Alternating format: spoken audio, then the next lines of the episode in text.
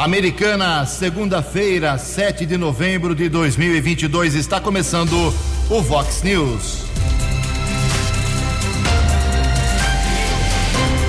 Vox News, você tem informado.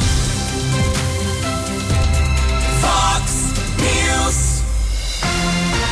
Confira, confira as manchetes de hoje. Vox News. Prefeito de Americana define as três metas principais para o restante de 2022. Mulher é vítima de estupro em Santa Bárbara do Oeste. Campeonato de futebol amador da Americana termina em pancadaria geral. Casal sofre grave acidente na rodovia Anhanguera. Tite divulga hoje os convocados que vão para a Copa do Mundo do Catar. Denis Andia é o entrevistado especial de hoje sobre os rumos de São Paulo e do Brasil. Olá, muito bom dia, americana. Bom dia, região. São 6 horas e 30 minutos, seis e meia da manhã desta linda segunda-feira, dia 7 de novembro de 2022. Estamos na primavera brasileira e esta é a edição 3871 aqui do nosso Vox News. Tenham todos uma boa segunda-feira, uma excelente semana para todos vocês jornalismo arroba vox90.com, nosso e-mail principal para uma crítica, um elogio, para uma reclamação, sugestão de pauta, apontamento de problema na sua rua, no seu bairro, fique à vontade. Você pode falar com a gente também através das redes sociais da Vox 90, casos de polícia, trânsito e segurança. Se você quiser, pode falar direto com o Keller Estocco. O e-mail dele é keller com k2ls arroba vox90.com. E o WhatsApp do jornalismo 98251 0626. 98251 0626. Uma mensagem curtinha com seu nome e endereço, a gente vai divulgando ao longo do programa. 6 horas e 31 minutos. Muito bom dia, meu caro Gabriel Martins. Uma boa segunda para você, Gabriel. Hoje, dia 7 de novembro, é o dia do radialista. Mais um dia do radialista. Hoje também é dia de São Herculano e na nossa contagem regressiva aqui, faltando apenas 13 dias para a abertura oficial da Copa do Mundo de Futebol. 6 e 31 29 minutos para 7 horas. O Keller vem daqui a pouquinho com as informações do trânsito e das estradas. Antes disso, a gente registra aqui algumas manifestações dos nossos ouvintes. O pessoal está mandando mensagem aqui do Jardim Boé dizendo que está faltando água de novo no local uh, pede a presença da prefeitura do DAI especial. Uh, a Simone, uh, que está mandando a mensagem. Simone, por favor, mande a rua certinha aí do Jardim Boé para a gente especificar para o DAI onde está acontecendo esse problema. Uh, um forte abraço a Michele. A Michele é uma estudante, ela tem 16 anos de idade, estuda lá na escola Pink e ela visitou a Vox 90 uh, no mês passado e uh, acabou fazendo uma maquete da Vox 90, ficou muito bonito, mandou, o, o pai dela mandou pra gente aqui a fotografia, a gente ficou emocionado, viu? Uh, realmente foi uma, um trabalho bacana que mexeu com a gente aqui da Vox 90, a gente espera que uh, as visitas que as escolas fazem aqui na, escola, da, aqui na Vox 90 realmente sejam úteis. Obrigado aí a a Michele, ao seu pai, à sua família. A maquete está aqui com a gente. Vamos imprimir, colocar numa moldura. É, falei com o pai dela é, hoje, inclusive. A gente ficou muito feliz e em nome da Vox 90 a gente agradece não só ela, como também as professoras e os professores da Escola Pink, os alunos que fizeram uma visitação aqui à Vox 90. Mais uma manifestação aqui é, do nosso ouvinte, o Vanilson Carvalho. Ju, nada de iluminação na quadra do Jardim da Paz. Está feito o seu registro, muito obrigado. A gente registra aqui o falecimento né, do ex-ator uh, Guilherme de Pádua, 53 anos de idade. Ele que lá em 1992, na virada do ano, no Réveillon de 92 para 93, acabou assassinando a Daniela Pérez, filha da uh, autora de novelas a, a, a Pérez, que é uma, uma, das, uma das artistas, uma das profissionais de novelas mais uh, conhecidas no nosso país. E a Daniela Pérez foi assassinada de forma brutal. Ele enfrentou a cadeia, estava solto. agora, mas teve um infarte e faleceu em Belo Horizonte, capital de Minas Gerais. Fica apenas o registro, cada um reflete como quiser sobre esse cidadão. Em Americana são 6 horas e 33 minutos. No Fox News, informações do trânsito, informações das estradas de Americana e região, com Keller Estocco. Bom dia, Jugensen. Espero que você, os ouvintes e internautas do Vox News, tenham uma boa segunda-feira, uma boa semana. São 6 horas e 33 minutos. No final de semana, houve um grave acidente na rodovia Ayanguera, em Limeira. Um casal foi atropelado. Nós apuramos com o quarto batalhão da Polícia Militar Rodoviária que o casal seguia em uma motocicleta no sentido americana, quando na altura do quilômetro 147, um dos pneus do veículo estourou o homem e a mulher sofreram a queda e, na sequência, foram atropelados por uma carreta. As vítimas tiveram gravidade, ferimentos graves nos membros inferiores, ou seja, nas pernas, foram encaminhados numa grande operação de resgate pelo Corpo de Bombeiros e Serviço de Resgate da concessionária da rodovia para Santa Casa de Limeira e permaneceram internados motorista da carreta. Ele disse que não teve como evitar o atropelamento, foi submetido ao teste do bafômetro negativo para ingestão de álcool. Polícia Técnica realizou a perícia, caso foi comunicado no plantão de polícia de Limeira. Agora há pouco fizemos um contato com a Polícia Militar Rodoviária, também com algumas concessionárias de estradas aqui da região não há nenhum ponto de bloqueio no início desta semana, mas lentidão mais uma vez, Grande São Paulo, Ayanguera, dois trechos entre os quilômetros 24 e 21, 14 ao 12, Bandeirantes também apresenta lentidão de ao menos dois quilômetros, ainda chegada à capital paulista, entre o 15 e o 13. 25 minutos para 7 horas. Vox News. Fox News. A informação com credibilidade. 6 horas e 35 minutos. Hoje a gente abre uma série de entrevistas especiais com políticos, pessoas que estarão próximas uh, do governo do estado de São Paulo e também do governo federal. O primeiro entrevistado hoje será Denis André, que teve muitos votos, mas ficou como suplente, mas pode subir aí para uma cadeira na Câmara dos Deputados. Daqui a pouquinho começa a entrevista. Antes disso, Quero registrar que ninguém acertou no sábado à noite os seis números da Mega Sena, concurso 2536. Os números sorteados foram estes: 9, 22, 27, 30, 33 e 45. 9, 22, 27, 30, 33 e 45. O prêmio fica acumulado para quarta-feira, depois de amanhã, e pode chegar, segundo a Caixa Econômica Federal, a 65 milhões de reais. Aqui no sábado teve 163 ganhadores, 28.700 reais para cada um. A quadra 10.700 ganhadores, prêmio unitário de 621 reais. Em Americana 6 e 37. No Fox News. Fox News. J. Júnior e as informações do esporte. Bom dia, Ju. Bom dia a todos. Começamos com um assunto muito, muito pesado e repetitivo. Vândalos, baderneiros, desordeiros, nós temos em todo o Brasil, né? E em todas as áreas. No futebol não é diferente. Sábado no Décio Vita, na final do Gigantão, com um grande público e com tudo para ser uma grande festa do esporte. Eis que alguns desmiolados, aqueles de sempre, né? Quiseram aparecer e botar para fora os seus instintos irracionais. Estragaram a festa com invasão, com ameaças, quebra de troféu, não aceitando a derrota.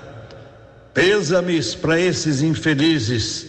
Aliás, saber perder é para poucos aqui no Brasil. Um exemplo de falta de educação, respeito a tudo e a todos. E no final, o Zanaga foi o campeão nas penalidades. Acabou a Série B do Brasileiro, Cruzeiro campeão, Grêmio, Bahia e Vasco de volta à Série A. Caíram Náutico, Brusque, Operário e CSA. O Novo Horizontino escapou. Começa mais uma rodada hoje da Série A, faltando duas. Hoje tem Atlético Mineiro e Botafogo. E sai logo mais uma da tarde a convocação de Tite, a convocação da seleção brasileira para a Copa do Mundo, que começa daqui a 13 dias. Serão 26 nomes no total. Parece que ele vai divulgar só 24. Ficarão duas vagas em aberto. Um abraço, até amanhã. Acesse vox90.com e ouça o Vox News na íntegra. Fox News. 6 horas e 39 minutos a respeito dos incidentes gravíssimos no sábado à tarde no estádio Décio Vita. Como disse o Jota na final entre Zanaga e Cidade Jardim, o Zanaga foi campeão. Uh, muitas brigas, troféu destruído. A prefeitura, a polícia tem que identificar, uh, que é facilmente identificado porque tem muitas imagens, muitas fotos do cidadão que pegou o troféu e destruiu, porque aquilo foi comprado com dinheiro público, é patrimônio público, pago com dinheiro do povo. O cidadão tem que, no mínimo, comprar um outro troféu ou então restituir esse dinheiro, que seja um real, mas que tem que devolver esse dinheiro, porque não é dele o troféu, não foi comprado com o dinheiro dele e ele não tinha direito de fazer aquilo. É, isso é só o caso do cara do troféu. E acabar com esse negócio de fazer final de campeonato em estádio que não dá para fazer segurança. Na hora do almoço hoje, no programa 10 pontos, a gente vai falar mais sobre isso. 20 minutos para 7 horas. A opinião de Alexandre Garcia. Vox News. Bom dia, ouvintes do Vox News. Uma nota da, do Centro de Indústrias eh, do Pará, assinado pelo presidente do Centro de Indústrias, eh, alerta para uma decisão do Supremo de prorrogar ou cancelar ou demorar ou paralisar as reintegrações de posse já concedidas pelos juízes. Reintegração de posse é quando alguém invade uma área que não é sua e o proprietário entra na justiça para reaver a sua propriedade. É um direito de propriedade previsto no caput, ou seja, na cabeça do artigo 5 da Constituição. O direito de propriedade está na mesma linha do direito à vida. Eh, então, é um direito importante. E o ministro Barroso eh, tomou a iniciativa de eh, pedir para formar comissões para estudar que a reintegração de posse fosse feita com um olhar humanitário. Muita gente desconfiada que estão querendo agora passar por cima de outra questão que é a cláusula pétrea, que são os direitos e garantias fundamentais, entre os quais o direito de propriedade. Bom, o TSE deve estar apostando que o povo vai sair das ruas. Ontem, domingo, as ruas estavam cheias de novo, as pessoas inconformadas, que ficaram mais inconformadas ainda depois daquela live do argentino, mostrando a disparidade de resultados entre as urnas da, eh, da, da, da geração 2020 e as urnas das cinco gerações anteriores, a mais antiga de 2009. Urnas que não foram auditadas, as novas foram auditadas e eh, não, não há nenhum problema no resultado das novas, mas das velhas, em lugares homogêneos, né, eh, as, as curvas dos dois não batem. Né, eles chamam isso de anomalia. Parece que as urnas velhas eh, estavam torcendo pelo 13 contra o 22. Enfim, eles não acusam ninguém de fraude, mas pedem que a gente confira isso nas sessões eleitorais. Né? E, e, e, enfim, todo mundo vai chegar a essa mesma conclusão. A conclusão deles é que, se não houvesse essa anomalia, o resultado da eleição seria exatamente o inverso. Bom, é, uma outra questão o presidente eleito voltou lá do sul da Bahia, está em São Paulo, e agora a primeira missão dele é convencer o Congresso a fazer um fura-teto, uma emenda constitucional que, como diz o vice-presidente general Mourão, que possa estuprar a Constituição para dar uma pedalada, eh, para cumprir promessas feitas eh, o, futuro presidente vai precisar de 200 bilhões que não estão no orçamento. Então, o sofisma é que eh, é abrir uma exceção para gastos inadiáveis. Eu disse que é sofisma pelo seguinte: basta que você gaste tudo que puder e deixe o inadiável para o fim. Aí vai ter inadiável. Né? Para cumprir promessa da picanha com cerveja, eh, aumento de salário mínimo, isenção do imposto de renda para quem ganha até 5 mil, aumento do funcionalismo, mais 15 bi para a saúde, mais um bilhão e meio para a merenda escolar, mais compromisso aqui e ali. Então, está chegando aí a quase 200 bilhões que não estão no orçamento. Na hora que um candidato é, faz promessa, ele devia dar uma olhada para ver se tem dinheiro para isso. Né? Primeiro prometeu, agora sai correndo atrás do dinheiro que é dos nossos impostos. Bolsonaro fez o Bolsa Família, eh, sustentou o governador na pandemia, eh, tirou imposto e a arrecadação está subindo, porque e as contas públicas estão equilibradas. E botou água no Nordeste. O que, que aconteceu é que não entregou ministério para eh, para partido político nem estatal. Aí, não tendo o, o ralo da corrupção, foi mais fácil. Agora já estão correndo atrás do nosso dinheiro, dos nossos impostos. De Lisboa, Alexandre Garcia. Vox News. Vox News. A informação com credibilidade. 6 horas e 44 minutos. Obrigado, Alexandre. E como nós divulgamos na semana passada, a Vox 90 está iniciando hoje um, uma espécie de um projeto para a gente saber das pessoas que uh, estarão próximas do governo do estado de São Paulo, do governo federal, de uma maneira ou de outra. Uh, para a gente saber o que vem pela frente eh, com as eleições, o que vem pela frente com os novos governos. E o nosso convidado de hoje é o, é o Denis Andia, que foi prefeito por oito anos em Santa Bárbara do Oeste e que foi muito bem votado, teve 75 mil votos, 51 mil votos só em Santa Bárbara e ficou como suplente. Então, mesmo sendo suplente, há uma boa possibilidade do Denis, a gente torce para isso, é, ser o representante parlamentar em Brasília da nossa região. A nossa região parece que virou as costas um pouco para os parlamentares que foram candidatos, mas o Denis está aí na porta, né, para tentar aí ser deputado federal, como já aconteceu no passado, por exemplo, com o Chico Sardelli. Inicialmente queria agradecer ao Denis Sandia pela presença aqui, acordar cedo, levantar cedo e atender aqui ao convite da Vox 90. Tudo bem, Denis? Seja bem-vindo. Obrigado, Ju. Bom dia. Bom dia a você, bom dia ao Keller, bom dia ouvinte da Vox 90. Satisfação estar aqui com vocês hoje, poder bater um papo, que esse nosso bate-papo chegue a você, ouvinte da Vox 90. Satisfação em tê-los aqui. Qual é a situação política sua? Tenho visto você em contato aí até com o governador. Qual é o contato que você tem com uh, os, os líderes do seu partido? Qual é a situação real de você assumir uma, uma cadeira como deputado federal? Ô Ju, a, a expectativa é muito grande. Né? Eu estou na segunda suplência do meu partido. É um partido que no segundo turno é, tomou as posições é, as melhores possíveis dentro do resultado que as eleições trouxeram, tanto no âmbito federal quanto no âmbito estadual. O MDB apoiou no segundo turno o Tarcísio, né?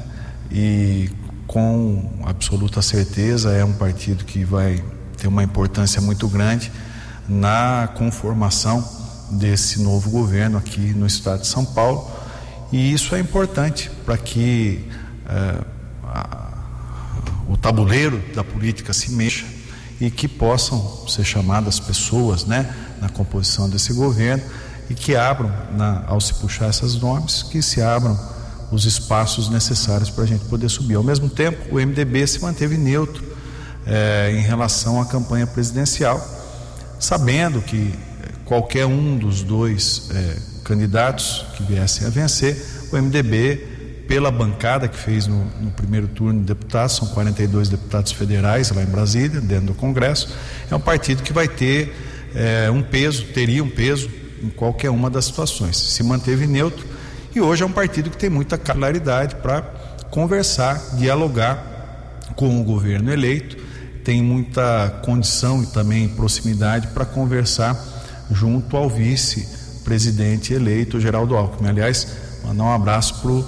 Geraldo Alckmin, aniversário dele hoje, e o Geraldo foi é, seis anos governador do período de oito anos que eu fui prefeito de Santa Bárbara do Oeste. Alguém que é, nos ajudou, ajudou muito o nosso governo, ajudou muito Santa Bárbara do Oeste, aliás, a região como de um modo geral, e que hoje está numa função, além da vice-presidência, numa função importante dessa interlocução é, que certamente deverá acontecer, é, certamente acontecerá entre governo federal e governo do estado. Vai ser um, uma pessoa importante na, na construção do bom relacionamento entre o novo governo do estado de São Paulo e o novo governo federal. Antes do Kelly fazer a sua pergunta, você mudou de partido depois de um bom tempo no PV, foi para o MDB. Sim. Você, se estivesse no PV, com os seus 75 mil votos, estaria eleito? Não, não. Até porque o PV é um partido que, nos meses que antecederam a formação aí da, das coligações, a formação aí da, do cenário todo, foi um partido que não se movimentou para criar a chapa de deputados federais. Então, essa foi a grande dificuldade dentro do Partido Verde, um partido que não trabalhou internamente para compor uma chapa própria de, de, candidatos a federal. Então, seria muito mais difícil, inclusive, é, a gente ter, ter sucesso, êxito dentro da chapa que o PV acabou formando. Keller Estocco, Denis Andia. Denis, bom dia. Bom dia é, nós sabemos das manifestações que continuam acontecendo no país, principalmente em frente a unidades do Exército americana. Ainda existe concentração na unidade do tiro de guerra 02045. Você reconhece a vitória do presidente Lula ou você ainda tem algumas dúvidas, por exemplo? Não, eu reconheço absolutamente. Não tem eu respeito a opinião de quem pensa contrário, respeito a opinião de quem se pauta por, pelas informações que recebe, mas o movimento é democrático, tanto na eleição presidencial quanto na eleição é, do, do governo do Estado. Né? O sistema eleitoral que elegeu o governador do Estado de São Paulo é o mesmo sistema eleitoral, o mesmo aparato tecnológico que elegeu o presidente da República. Então, pode-se é, considerar enfim, é, respeitar a opinião de quem pensa contrário, mas o sistema democrático brasileiro consolidado e, na minha opinião, tanto o governo do Estado de São Paulo quanto o governo federal estão legitimados pela, pela, pelo processo democrático que se findou é, no último domingo. Em relação ao MDB, as suas conversas né, com seus pares do partido, tanto o estado de São Paulo como a nível federal, o MDB deve apoiar a situação? É, no estado de São Paulo, ele já, é, com certeza absoluta, faz parte é, da composição do governo do, do, ele, do, governador eleito Tarcísio de Freitas. Em Brasília, é, há uma condicionante né, que o MDB colocou para fazer parte. É, a condicionante é, é o trabalho, né, o compromisso de se trabalhar a reforma é, tributária e a reforma administrativa. São pautas importantes para o MDB, porque entendemos que isso reflete, sobretudo, a, a tributária reflete é, na geração de empregos para o Brasil, se reflete na, na vida da boa economia para todos os brasileiros. Essa é a condicionante que o MDB colocou é, junto ao novo governo eleito é, para poder, é, enfim, compor e fazer parte. Estamos conversando com, conversando com o Denis Andia, segundo suplente do MDB no, na disputa aí que tivemos em dia, no dia 2 de outubro para deputado federal. Denis, uh, voltando aqui para nossa região, o, quais são as grandes, uh, os grandes pleitos de Santa Bárbara, Americana, Nova Odessa, essa micro-região que você tão bem conhece? Uh, nem tudo são flores aqui. E Conseguindo uma cadeira de deputado federal, o que você gostaria de fazer para minimizar os problemas que você ainda vê nessa microrregião? E quais seriam eles? Olha, eu acho que o papel do deputado federal, o Ju, é, são duas frentes. A frente do legislador é aquele que vai é, propor novas leis ou vai buscar é, lapidar as leis já existentes porque a dinâmica da sociedade é uma dinâmica constante, né, uma mudança constante e as leis precisam ser lapidadas, avançadas e melhoradas sistematicamente para que façam sempre sentido com os desejos da, da sociedade. Então, nesse aspecto, é, é muito importante se olhar para o conjunto de leis que dizem respeito ao Estado de São Paulo, sobretudo na geração de empregos, sobretudo é, naquilo que diz respeito ao nosso parque industrial que pode gerar é, que pode gerar empregos em qualquer cidade do nosso estado. Também é, um olhar para a nossa região. E aí entra uma outra, um outro aspecto é, em relação ao papel do deputado. Além do legislador, eu levo comigo a experiência de ter sido oito anos é, prefeito de uma cidade importante do interior do estado de São Paulo, de conviver no dia a dia não apenas de Santa Bárbara do Oeste, cidade que fui prefeito, mas também do cotidiano de uma cidade tão importante que é a cidade de Americana. Essa experiência, essa bagagem administrativa, essa bagagem dentro do poder executivo leva, né, pode levar uma praticidade para o exercício da função. E aí a gente entra numa outra seara e numa, num outro aspecto de, de interferência, da onde a gente pode ajudar. É trazer, através dessa praticidade, um olhar micro-regionalizado. Eu fui presidente, Ju, da, do Conselho é, da região metropolitana de Campinas por dois mandatos. Passei a conhecer boa parte é, dos principais desafios de cada um dos 20 municípios que compõem a RMC. E hoje, com muita clareza, enxergo esse conjunto de 20, de 20 municípios dividido em micro-regiões. Por exemplo, a nossa região, região de Americana, Santa Bárbara do Oeste e Nova Odessa. É uma micro-região que tem, por é, consolidação da, da, proximidade das suas populações, dos da onde as pessoas residem, a, a formação de uma micro é, metrópole, né, de uma pequena metrópole de meio milhão de habitantes, com demandas próprias na área da saúde, sobretudo, e aí a gente, para não estender muito, mas para também exemplificar, por exemplo, né, é fato que Americana, Santa Bárbara, Nova Odessa tem os mesmos desafios relacionados à saúde. Por exemplo, a pessoa que hoje cai de moto aí, Ju, e fratura um, fratura a perna, por exemplo, ela passa por uma romaria aí é, para conseguir uma, é, uma cirurgia, porque muitas vezes ela vai depender, ou muitas vezes, ou quase sempre, ela vai depender da estrutura do Estado, do CROSS, do sistema CROSS. Esse sistema está saturado na nossa região, porque são poucos pontos de atendimento para uma extensão muito grande de municípios.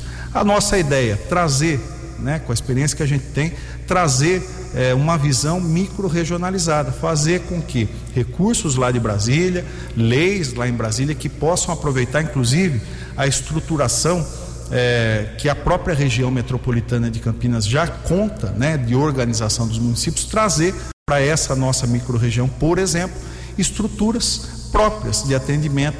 E aí para desafogar os gargalhos que nós temos na saúde pública. Por exemplo, cirurgias ortopédicas, por exemplo, tratamento oncológico, né, tratamento do câncer. Uma boa iniciativa que tem aqui na cidade americana, que atende já essas três cidades, mas que precisa de mais investimentos para poder realmente tratar a fundo eh, todos os pacientes né, com câncer aqui na nossa microrregião. Mas falo também, por exemplo, de hemodiálise, falo de cirurgias é, até de é, pouco menos complexas, mas importantes cirurgias de cataratas, cirurgias vasculares, entre tantas outras coisas que a gente sabe que cada um né, dos municípios e os cidadãos dos municípios dessa microrregião tem problemas pelo gargalo que se formou. Então, essa visão de trazer é, é, equipamentos e estrutura micro-regionalizada. Na área da saúde pode funcionar bem, porque nós já temos uma estrutura da região metropolitana de Campinas que configura, né, que organiza é, de maneira oficial é, todos esses municípios. Então é criar estruturas para algo que já existe. Mas falo disso aí, mas falo também, por exemplo, da, da segurança pública. Segurança pública é algo que é, já se mostrou eficiente todas as ações que a gente tem de maneira metropolitana. Então, quando a gente olha também para uma micro-região, Santa Bárbara, Americana, Nova Odessa, implementar estruturas de segurança inter, é, é, interligadas entre elas, pode também favorecer. Para isso, nós precisamos o quê? Legislação específica que possa utilizar essa conformação já existente na região metropolitana para reorganizar de maneira eh, jurídica né, essas micro-regiões e poder fazer com que eh, recursos do próprio Estado de São Paulo, que já acontece, possam ser canalizados para essas estruturas, mas também trazer dinheiro novo, recurso novo do governo federal, que pouco vem para essas estruturas metropolitanas. Por exemplo, a região metropolitana de Campinas, ela funciona basicamente com recursos dos municípios e recursos eh, do governo do Estado de São Paulo. Quando a gente olha dessa maneira diferente, como eu vinha falando agora, é, e consegue aportar recursos, colocar no orçamento recursos lá para as regiões metropolitanas, nós sem dúvida alguma temos ganho regional na nossa região, na nossa microrregião, mas o estado de São Paulo também, porque é um estado preparado do, sob o ponto de vista metropolitano. É um estado onde existem já consolidadas diversas regiões metropolitanas, além da região metropolitana de Campinas. Faltando dois minutos, um minuto agora para sete horas, o Denis vai tomar uma aguinha. A gente volta daqui a pouquinho, antes, a previsão do tempo. Previsão do tempo e temperatura. Vox News. Segundo previsão da agência Climatempo, esta segunda-feira aqui na região da Americana e Campinas será de sol, algumas nuvens à tarde possíveis pancadas de chuva no final do dia em pontos isolados. A máxima hoje vai a 26 graus, aqui na Vox 90 agora 17 graus. Vox News. Mercado Econômico. Sete horas em ponto, na última sexta-feira, perdão, a Bolsa de Valores de São Paulo teve pregão positivo, alta de 1,08%. O euro abre a semana valendo R$ 5,042. O dólar comercial caiu de novo na sexta-feira, fechou cotado a R$ 5,063. O dólar turismo vale na manhã desta segunda-feira R$ 5,24 centavos. Sete horas e um minuto, voltamos com o segundo bloco do Vox News nessa segunda-feira, entrevistando de maneira especial o Denis Andia, do MDB, segundo suplente do partido, uh, com uma boa chance de ser deputado federal efetivo a partir do próximo ano. Antes do Kelly vir com as balas da polícia, deixa eu fazer mais uma perguntinha para o Denis. A gente tenta falar sobre uh, o país, mas temos que trazer também alguns assuntos aqui da nossa região. Denis, Santa Bárbara do Oeste está brigando muito faz tempo com o IBGE, que é o Instituto Brasileiro de Geografia e Estatística, com essa história de que a cidade não tem 200 mil habitantes. E por que, que existe essa briga? Você vê suspeição sobre isso? O que muda uma cidade ter 200 mil habitantes, a menos ou a mais? Como é que você vê essa briga que os vereadores tanto batem lá em Santa Bárbara do Oeste? Bom, é, na, na, minha opinião, Santa Bárbara do Oeste ela tem mais já do que 200 mil habitantes. E é fácil se entender e explicar o porquê. Né? Desde 2010, eh, o IBGE não realiza mais o censo que está sendo realizado agora. Então, ao longo desses quase 12 anos, eh, foi feita sempre uma projeção de crescimento, uma projeção estatística, né?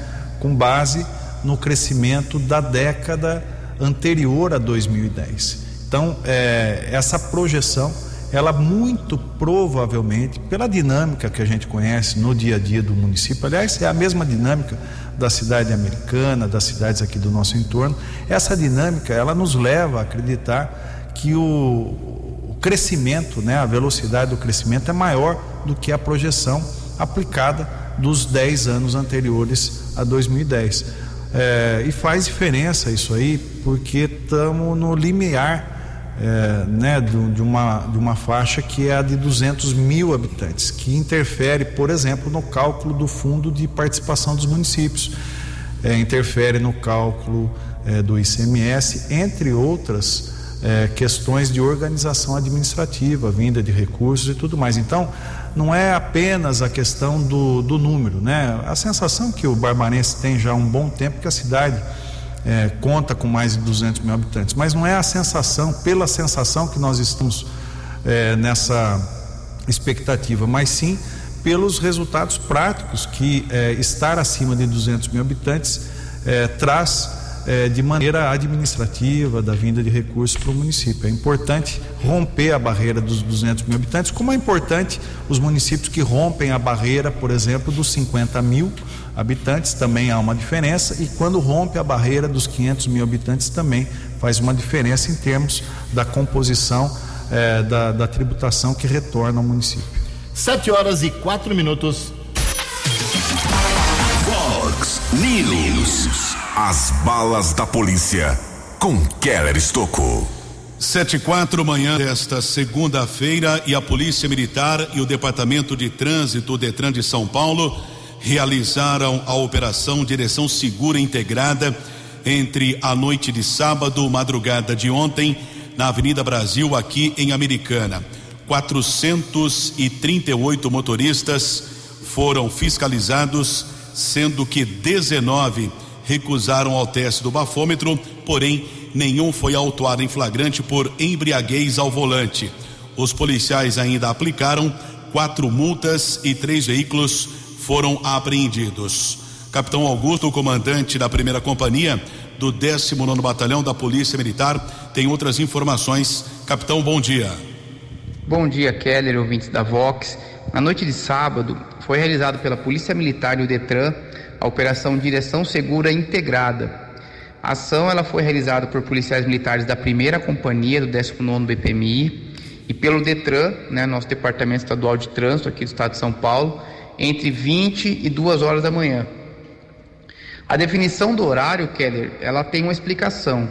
Esse, segundo levantamento do Infociga, que é o sistema de governo estadual e gerenciado pelo programa Respeito à Vida, dos 892 óbitos de motoristas registrados no estado de São Paulo entre janeiro de 2019 e julho de 2021, com suspeita de embriaguez ao volante, 378 mortes aconteceram aos finais de semana, no período noturno.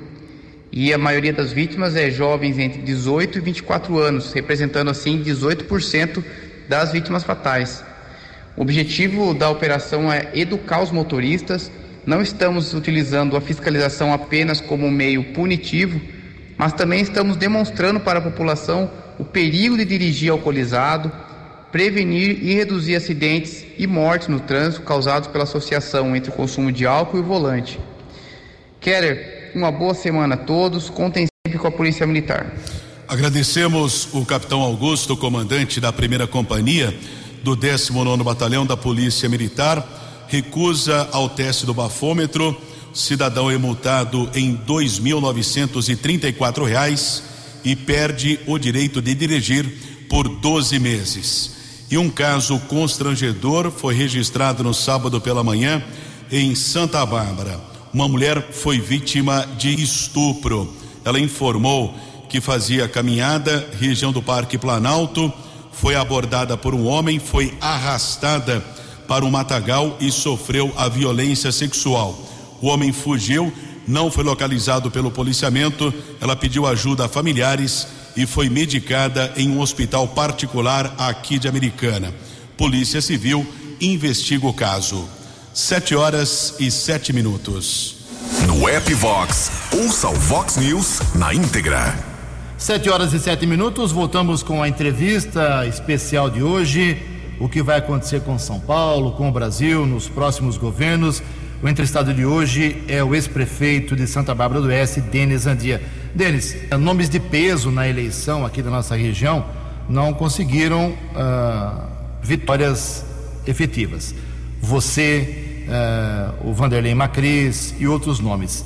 O, alguns barbarenses, alguns americanenses preferem ainda votar em nomes uh, folclóricos, nomes de fora. que cultura é essa que o eleitor das nossas cidades não pensam nos nossos governantes, nos nossos gestores, eh, que tem já uma, uma prova viva de que fizeram um bom trabalho. Eh, porque no popular o eleitor virou as costas para alguns nomes aqui na nossa região? Qual é a sua opinião? Ô Ju, eu particularmente, pessoalmente, não, não tenho do que reclamar. É, a, a, campanha que nós realizamos foi uma campanha muito. É, com um leque muito pequeno de cidades e a gente buscou ter votos nessas, nessas cidades. Mas as cidades, vamos dizer, principais, próximas, né? eu digo a própria cidade que eu administrei durante oito anos, Santa Bárbara do Oeste, a cidade americana, que é uma cidade conurbada. Nessas duas cidades eu tive uma, uma votação que eu só tenho que agradecer. Na cidade americana, praticamente fiquei em primeiro lugar por muito pouco, não sou o deputado mais votado, né? Então, só um sentimento absoluto de gratidão aos americanenses que ouviram as nossas propostas, procuraram conhecer a nossa história e que confiaram nesse trabalho que é pautado pelo que nós fizemos em Santa Bárbara do Oeste. E em Santa Bárbara, é, motivos ainda maiores para agradecer, porque a, a votação que eu tive foram quase 52 mil votos, é a mesma votação que eu tive na eleição de 2016, quando eu fui para a reeleição. Levando em conta que essa eleição deste ano é uma eleição para deputado, é uma eleição muito mais complexa, né?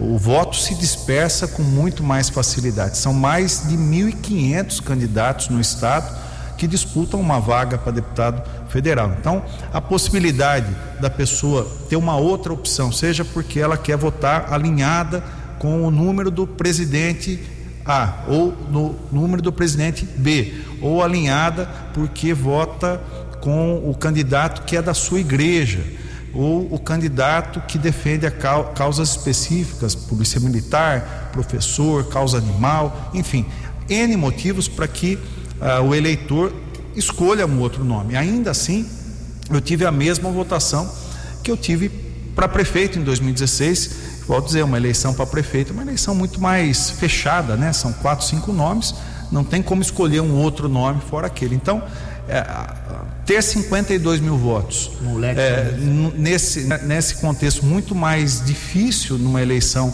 para deputado federal, só me faz agradecer o reconhecimento, o carinho, a confiança que o barbarense continua tendo é, e de maneira absoluta é, no nosso trabalho.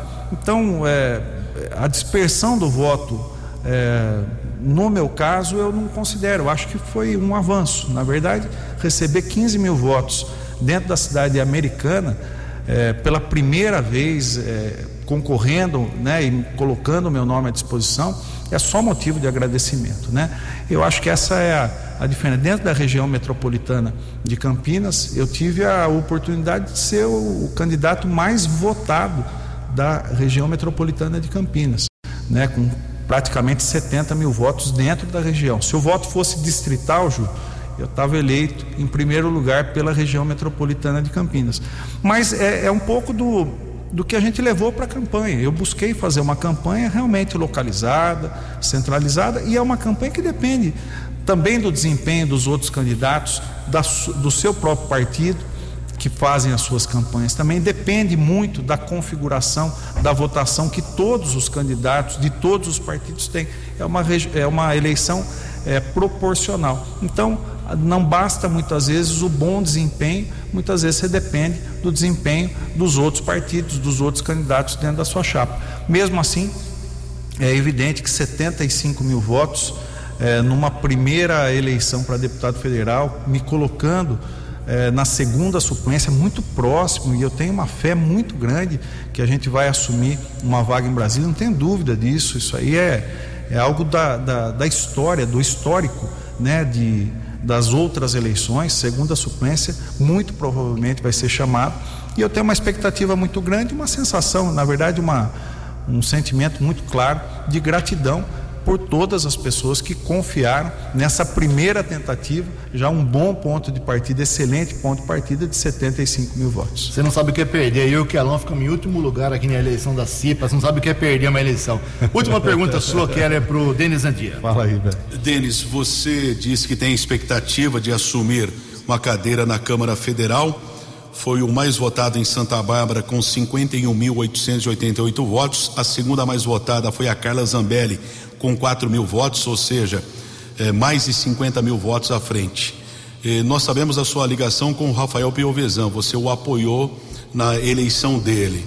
Se você não assumir uma cadeira na Câmara Federal, você coloca o seu nome a ser candidato a prefeito em 2024 ou abre mão dessa candidatura? Nós temos dois minutinhos. Vamos Opa. Lá. O meu objetivo principal, Keller, é poder chegar em Brasília, poder colaborar, poder ajudar é, a nossa região, as cidades da nossa região e ajudar Santa Bárbara do Oeste. Esse é o, é o trabalho que eu tenho exaustivamente feito ao longo das últimas semanas, é, dos últimos dias, nesse, nesse trabalho de, é, de articulação desse tabuleiro político, para que a gente possa ser chamado lá. Esse é o meu principal objetivo. Passado isso, e a gente é importante ressaltar, trabalho que vem sendo feito desde 2013 em Santa Bárbara do Oeste é sempre um projeto de desenvolvimento da nossa cidade. Quando chegar a eleição de 2024, eu desejo estar em Brasília trabalhando é, pela continuidade desse projeto de desenvolvimento do nosso município. Numa frase, Denis, para encerrar, uh, qual a expectativa sua sobre Lula, presidente do Brasil? Olha, é um governo que vai ter que se articular muito. É, tem mostrado, pelo menos nesses dias iniciais, desejo, vontade de fazer isso. Acho que tem uma pessoa importante nessa articulação, que é o ex-governador Geraldo Alckmin, que vai ser importante para o estado de São Paulo. É, e se é, levar para dentro da execução do, do governo aquilo que é, vem se falando em termos de composição, de realmente aglutinar frentes aí é, democráticas, tem tudo para fazer um, um, bom governo. É o que nós desejamos como brasileiro, né? que o governo seja, seja eficiente, como desejo com muita clareza que o governo do Estado de São Paulo vai ser um governo muito eficiente com o governador Tarcísio de Freitas. Tem uma última de polícia aí, meu caro Calão? 715, Guarda Municipal, através da Romu, recuperou um carro que havia sido roubado, região da Praia Zoom Classic foi roubado no último dia 4 na região do bairro São Vito. Localização aconteceu na Praia Azul, nenhum suspeito foi detido. 7 horas e 15 minutos. Denis Andia, muito obrigado pela sua presença aqui na Vox. Estamos abrindo esse novo projeto, entre aspas, de ouvir as pessoas que estarão, uh, se Deus quiser, próximas aos governos estadual e federal. Muito obrigado pela sua atenção com a Vox 90. Tenha um bom dia, uma boa semana e que logo a sua situação seja definida. Ô Ju, eu que agradeço, agradeço o convite, a oportunidade de conversar com você, com o Keller, conversar com o ouvinte da Vox 90, satisfação sempre poder estar aqui e com esse desejo muito claro e com essa expectativa e essa esperança muito clara e que a gente vai chegar no objetivo principal lá em Brasília, poder representar todos os cidadãos das cidades aqui da nossa região. Um abraço, uma ótima semana para todo mundo. Agradeço ao Éder Henrique, jornalista, colega de profissão, um cara muito sério, muito competente. Obrigado pela ponta aí, meu caro Éder Henrique. Em Americana são 7 e 16. Você acompanhou hoje no Fox News. Mulher é vítima de estupro em Santa Bárbara do Oeste. Casal sofre grave acidente na rodovia em Anguera. Campeonato de futebol amador da Americana termina em pancadaria geral. Tite convoca hoje a seleção brasileira para a Copa do Mundo no Catar. Denis Andia foi o entrevistado especial de hoje sobre os rumos de São Paulo e do Brasil. Jornalismo dinâmico e direto. Direto. Você. Você. Muito bem informado. Formado. O Fox News volta amanhã. Fox News. Fox News.